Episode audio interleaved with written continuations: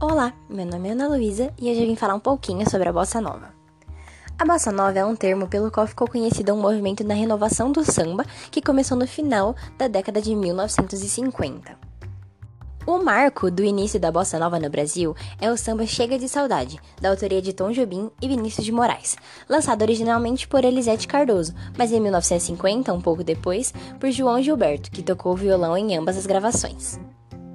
A partir da década de 1960, o samba da bossa nova consolidou-se definitivamente no cenário musical do Brasil, onde se destacaram, além de Gilberto e da dupla Tom e Vinícius, grandes nomes como Newton Mendonça, Claudete Soares, Billy Blanco, Leni Andrade, Carlos Lira, Ronaldo Boscoli, César Camargo Mariano, Nara Leão e muitos outros. Além também do surgimento de inúmeros conjuntos vocais, como os cariocas e os instrumentais como o Tamba Trio. Em meados dos anos 60, o movimento bossa nova passou por uma cisão. De um lado, um grupo se manteve fiel à estética leve e com letras e temas amenos e descompromissados com a política brasileira da época. Já do outro lado, um outro grupo formado por compositores e letristas como Vinícius de Moraes e Nelson Lins associou-se ao movimento geral da cultura brasileira, buscando uma base popular folclórica temática de realismo e a participação social nas letras. Passando agora para o contexto histórico, o atual presidente da época era Juscelino Kubitschek.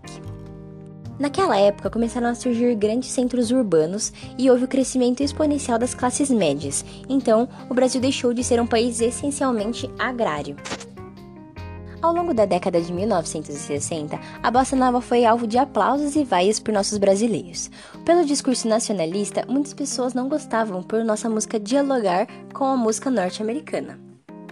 Por outro lado, nossa música obteve um sucesso comercial muito grande, chegando a ponto de ser apreciada por públicos de outros países. Por fim, o movimento bossa nova acabou sendo um marco de hibridismo, da mistura de diferentes referências e estéticas a serviço de uma manifestação artística originalmente brasileira.